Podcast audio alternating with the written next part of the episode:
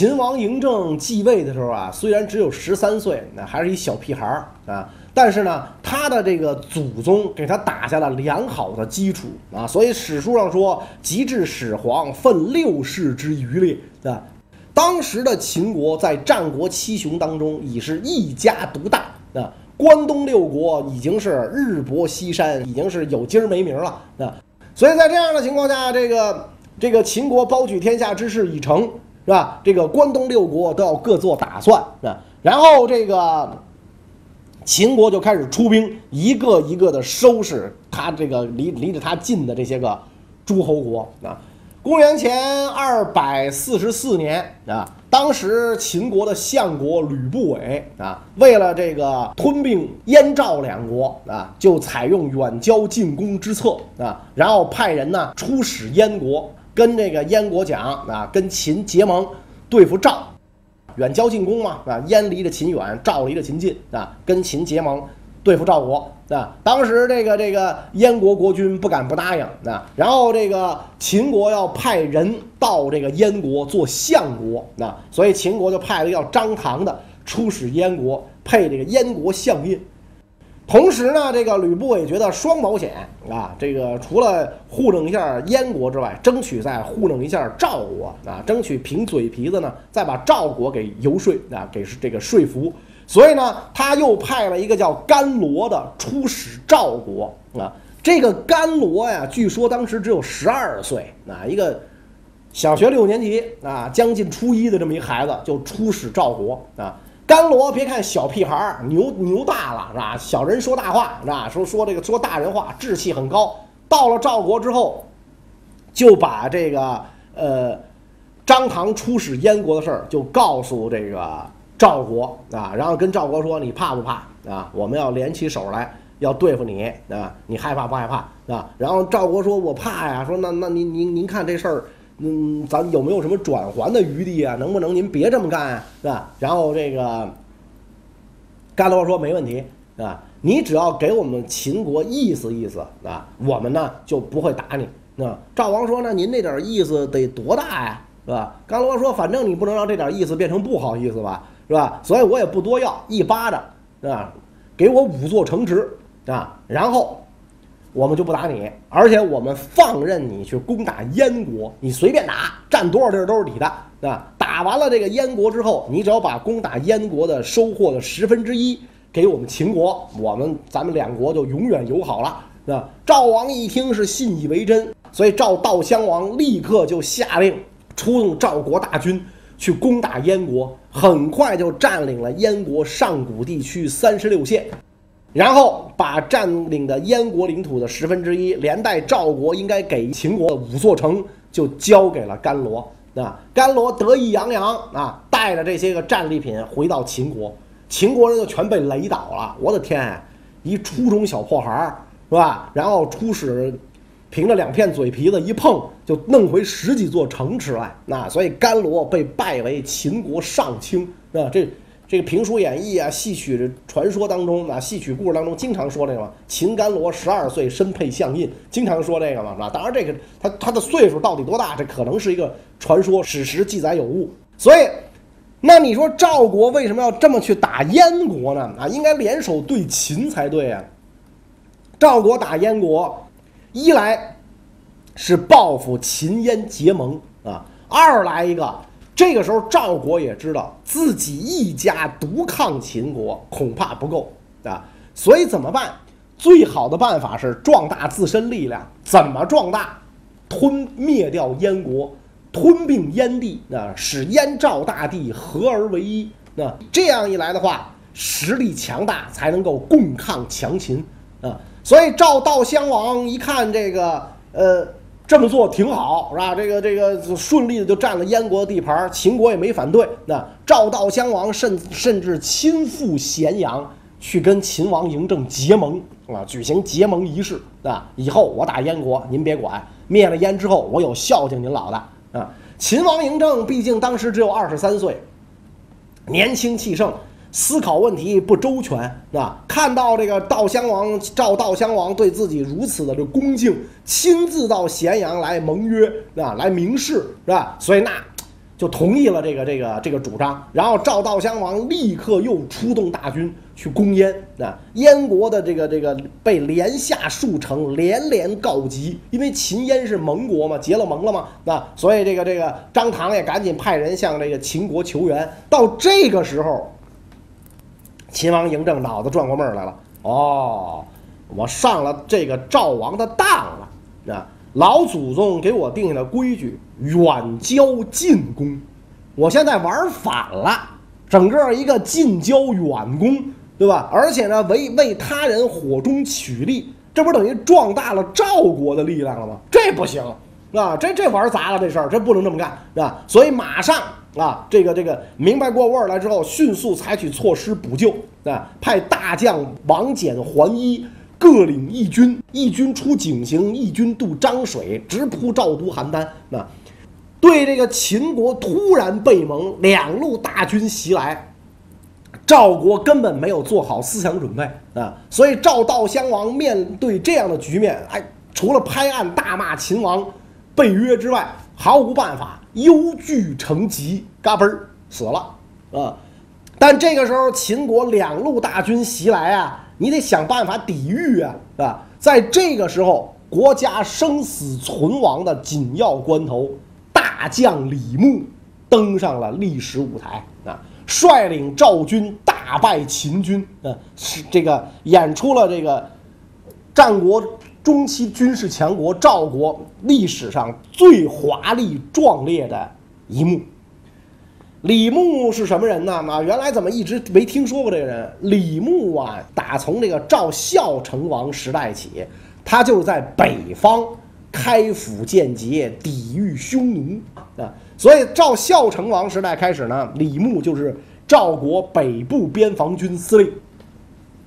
李牧是一员名将啊，他跟这个赵孝成王说好啊。我在这儿这个领兵抵御匈奴，你不要过问啊！我自建帅府，自行收税，自行征募士兵。我的战术你也不要过问啊！我怎么对付匈奴，你别管啊！我保你北方边境太平，也就是了啊！赵孝成孝成王一开始是答应的好好的啊。李牧所采取的这个办法，实际上跟这个。廉颇呀，什么这这些老将的方法一样，就是采取守势啊，绝不出击，深沟高垒对抗匈奴骑兵啊。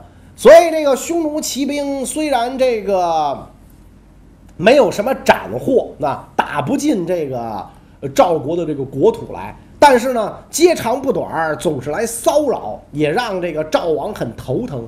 赵王指望着李牧一战大破匈奴。但是老也等不到这一战的机会啊，所以赵王这心里啊就难免打鼓，经常派这个呃朝中大臣啊去催促李牧出兵啊，李牧一概不听啊，谁来都不听啊，就就我自己想怎么干怎么干啊。在这种情况下，赵王就急了啊，你还是不是赵国将军啊？不听寡人号令是吧？就干脆就把李牧撤职啊，你你有病。啊，你这个药不能停，你回家回家养养养病去吧，啊，派了另一个人来代替李牧。这个人到了前线，果然遵从赵王指令，主动出击，想一举大破匈奴，结果被匈奴杀了大败，是吧？到这个时候，赵王知道了，还得是李将军，是吧？所以就派人去请啊，请李牧，啊，李牧说：“我病没好呢，药不能停啊，是吧？我这药还没停呢，我去不了啊。”是吧？哎，赵王说都是寡人之错，呃，将军不要往心里去。您说怎么着怎么着啊？李牧说好，我就是还是原来的那些条件，你不要干涉我的前线指挥，不要管我的战略战术，我会给大王您和赵国人民一个交代，等着我大破匈奴的消息啊！赵王说好好，那没问题，那你就去吧。李牧到了前线之后，依然是这样啊，将士们谁也不许出战。啊，隔三差五宰头牛啊，大家解解馋啊，小酒喝喝是吧？军营里边弄弄点杂耍是吧？然后这个这个晚上咱桑拿是吧？然后 K 歌是吧？咱们养的好好的，吃的饱饱的，仗不着急打，那着什么急打仗啊是吧？然后这个老百姓啊随便啊，这个这个这个跟匈奴往来不近是吧？暗中准备下一千三百乘战车，一万三千匹战马，五万禁卒。做好了反击匈奴的准备，是吧？这个将士们整天吃的饱饱的，那睡得美美的，练得壮壮的，就指望着跟匈奴干一场。我们吃人的嘴短，拿了人的手软，天天吃李将军，喝李将军，李将军老不用我们，这玩意儿也别扭，是吧？也别扭啊。然后这个边境的老百姓啊。来往匈奴不进，啊，匈奴骑兵屡屡犯禁，是吧？然后这个这个渐渐的对这个李牧也就丧失了警惕啊，也丧失了戒心啊，觉得李牧不过如此，胆小如鼠，根本就不敢打仗啊。军中将士也是，啊？李将军，你看匈奴人都骑着咱脖子上拉屎了，咱什么时候出兵？哎，不着急，不着急，那不着急。各位将军稍安勿躁，听我说，军中将士也都憋着一股一股火。在这个时候，李牧说。反击匈奴的条件成熟了啊！咱们马上就要爆发一场大战。探马来报，匈奴单于亲率十万骑兵要深入赵境啊！我现在就下令反击匈奴。所有的将士热烈鼓掌，终于盼到这一天了，是吧？终于有这个上前线杀敌立功、报效国家的机会，是吧？所以李牧命令自己选出的这禁卒啊，一万三千。匹战马五万，士卒一千三百辆战车啊，为中军啊，安排骑兵为两翼啊，然后采用诱敌深入之计啊，然后这个这个引诱匈奴深入赵境，来个关门打狗，是吧？一开战啊，他就故意让这个百姓赶着几千头牛羊上前线啊，见到这个匈奴骑兵之后，扔下牛羊就跑。匈奴人看到漫山遍野的牛羊，这是他们最重要的这个生产生活资料，就忙着去抓这些牛羊，不知不觉就进入了赵军的伏击圈。李牧令旗一挥，骑兵两翼突出，禁足中间突破，突破三把尖刀一样就离开了匈奴的骑兵队伍，杀的这个匈奴十万骑兵啊，几乎是片甲不留，单于仅带数十骑仓皇逃走。这一仗之后。匈奴再也不敢侵犯赵境啊！李牧名声大噪啊，一下就变成了这个这个赵国的希望之星啊，一员名将。所以在这个秦国大军来犯的紧要关头啊，赵王一想啊，现在能够抵抗秦国的名将只剩下大将李牧了啊，因此呢，就委任他为大将军，率领全军抗击秦军。秦将桓伊率十余万大军直扑赵国而来，李牧在这个今天河北这个藁城扎下大营，跟秦军对峙，仍然采用廉颇那一套，深沟高垒，绝不出兵，任你怎么骂，任你怎么挑逗，我就是不去，我气死你，就这一套，是吧？所以这个桓伊百般挑战，李牧就是不应，桓伊没有办法，就分兵四出去掠夺其他郡县。啊，其他郡县纷纷向这个李牧告急，李牧就是不肯出兵，军中大将又都晕了，是吧？李将军，您这是怎么回事儿？啊，国家生死存亡，地方郡县残破，向您告急，您为什么不出兵啊？啊，李牧说：“我自有道理，各位将军稍安勿躁。”终于有一日，探马来报，桓伊大营几乎空了，啊，兵全出去了，营中。粮食、甲仗、兵器堆积如山。李牧说：“OK，等的就是这个时候，全军出发，直奔桓伊大营。那这个战争没有悬念嘛？桓伊大营都空了，就一点留守部队。李牧主力一到，是吧？桓伊大营被攻破，啊，然后所有的军粮物资一把大火付之一炬。在这个时候，桓伊得到大营有失的信儿，匆忙回军来救大营，被李牧打了个埋伏。”十余万秦军几乎也是片甲不留。桓伊一看，回国必死啊！我回去，这个秦王不得治我丧失之罪啊？怎么办啊？干脆投奔燕国吧！啊，堂堂秦国大将是吧？居然就投奔了燕国啊！这一仗之后，赵王大喜啊，跟这个李牧讲啊，说秦国名将白起封武安君。你就是寡人的白起，所以我也封你为武安君。那等于赵国也有了一位武安君李牧。那秦国这一仗失败，但是总要找回场子吧？啊，所以很快秦王嬴政就派大将王翦又率兵两路来攻赵国，还是走那个老的路线，一路出井陉，一路就渡漳水去进攻邯郸。啊，李牧派自己的副将司马尚。在漳水在南线采取守势，因为有河做依托啊，拖住秦军。自己亲率主力在井陉迎击北路秦军。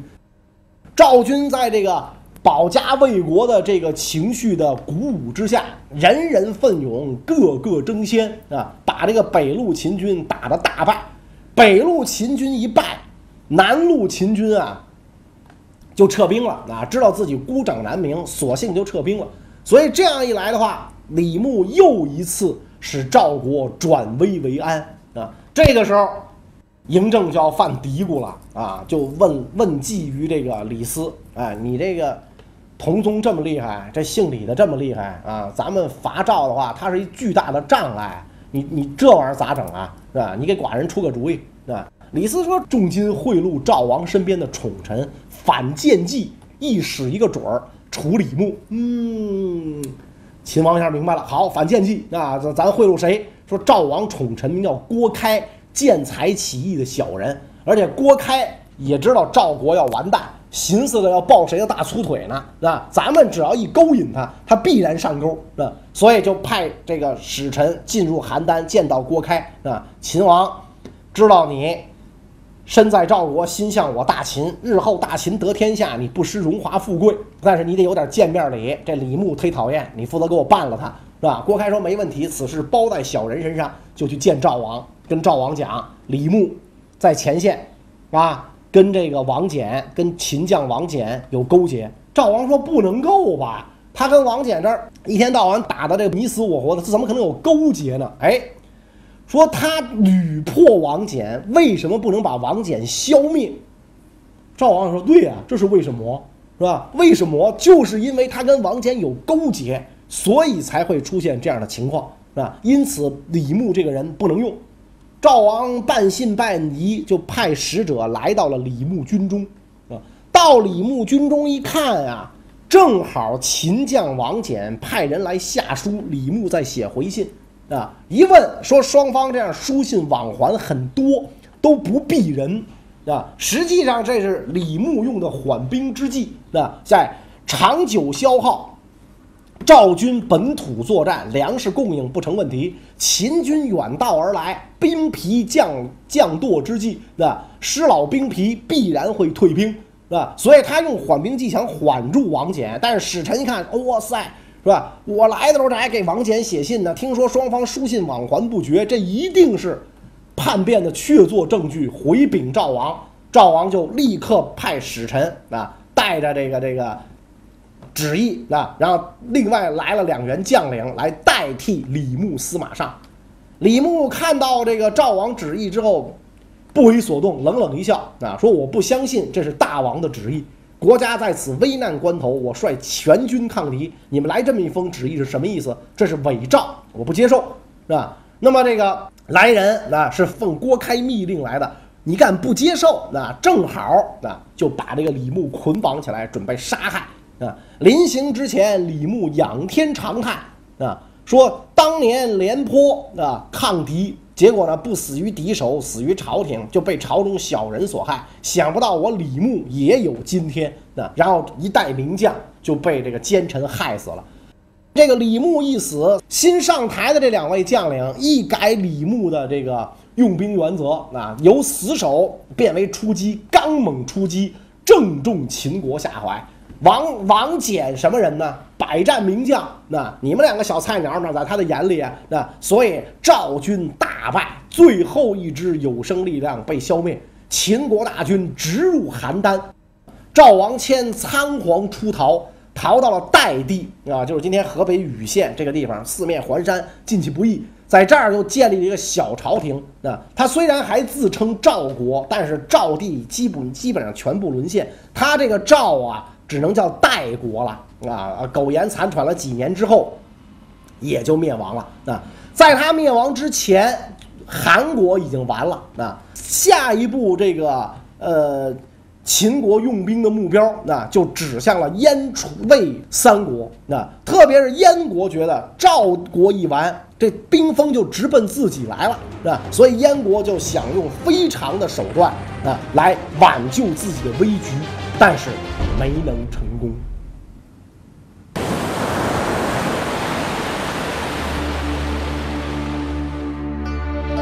清仁宗嘉庆十三年，黄河决口，皇帝下诏发放救灾款，其中山阳县领到救灾款白银九万余两，而知县王申汉一面谎报灾民人数，一面缩减实发数目，一个人就贪污了救灾款白银两万五千两。一个小小县官为什么能如此胆大包天？被老百姓称为父母官的县太爷，究竟有怎样的权利与秘密？